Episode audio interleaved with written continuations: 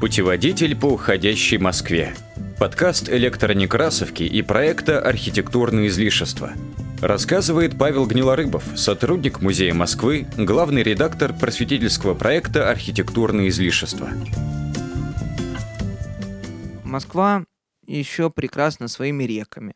Например, я бы, если вы совсем упоротый краелюб, краевед, краезнатец, то э, посоветовал бы потратить день и пересечь Москву по диаметру.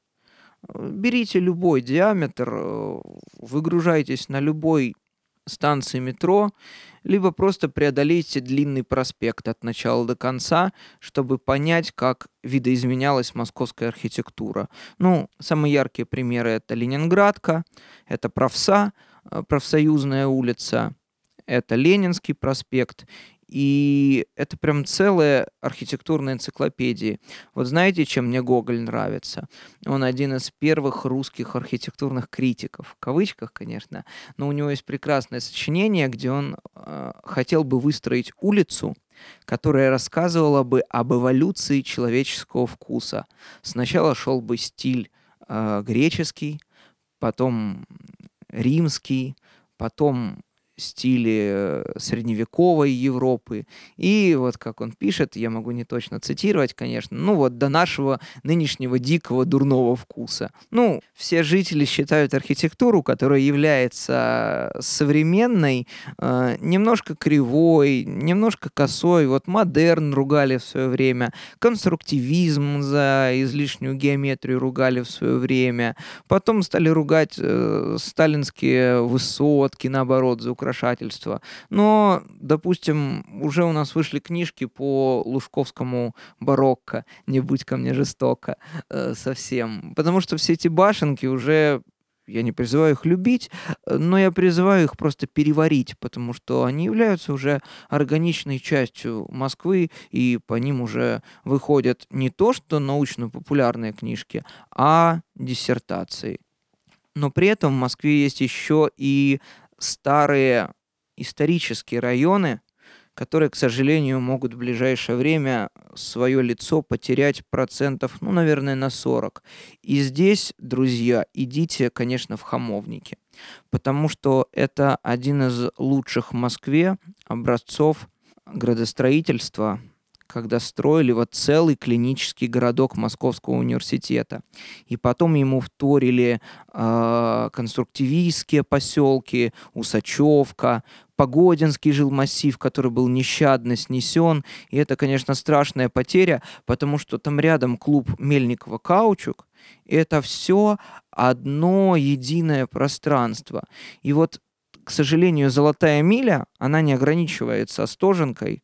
Э, мы повысили ценность хамовников, и, понимаете, архитектура имеет такое свойство. Как только ты э, начинаешь ахать над домиком, домик обрастает дополнительными смыслами, и приходят не очень хорошие люди и хотят этот домик разрушить.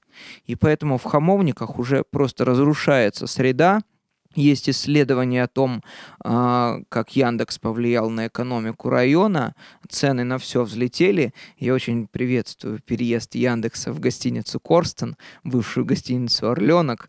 А, хотя, с другой стороны, вдруг тогда они начнут еще сильнее разрушать Воробьевы горы и, скажем, исчезнет прежнее обаяние у, да, еще одного места, куда стоит ходить. Про дворец пионеров и школьников на Воробьевых горах, кажется, давно написали все известные издания, издание, но дело в том, что там юность э, советской модернистской архитектуры совпала с юностью архитекторов. Практически все они живы. Это Феликс Новиков, это Игорь Покровский. Они знамениты своими проектами кинотеатров, которые сейчас, соответственно, кинотеатр Ленинград э, и театр уже Армена Джигарханяна. И там столько хулиганистости, там столько вихрастости, что даже Хрущеву это нравилось, и безумно нравилось всем иностранным архитекторам и политикам, которые приезжали в Советский Союз в начале 60-х годов, когда мы приоткрыли свой талант, когда мы открыли себя миру. И вот сразу понимаешь, насколько талантлив наш человек, когда ему дают свободу, дают загранпаспорт и немножко вот этот железный занавес отпускают. А, потом эти люди будут строить Зеленоград, тоже город мечты, тоже город юности, город советской электроники. А вот во дворце пионеров и школьников, вот лично у меня, так как я все детство провел в лагерях, ну, которые похожи на пионерские, но которые давно уже не пионерские, но они сохранили все эти столовки, они сохранили все эти памятники мальчишу-кибальчишу. Там именно такое стихотворение возникает. И вот у Бориса Рыжего тоже есть э, стихотворение 1994 года, которое называется «Воспоминания». Над детским лагерем пылает красный флаг, затмив седой огонь рассвета.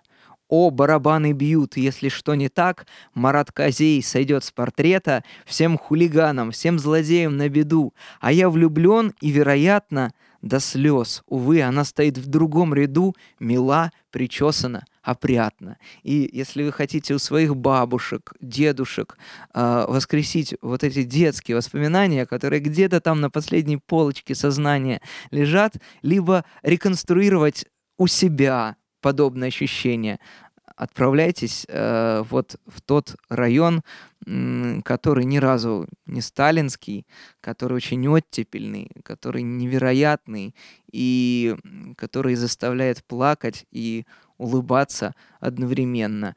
Очень хочется, чтобы там остались и зимний сад, и флагштоки, и там нет никакой идеологии. Там есть только юность и мозаики и вечное ощущение того, что смерти не будет никогда. И у нашего любимого города смерти тоже не будет, несмотря на то, что мы вот сегодня немножко попечалились с вами, рассказали о местах, которые, возможно, потеряют в своей атмосфере процентов 80, а то и 100, а то и 146, но в Москве есть жесткость, есть и женскость. Это Евгений Евтушенко. А, и напомню, что жизнь всегда побеждает смерть самым непонятным образом.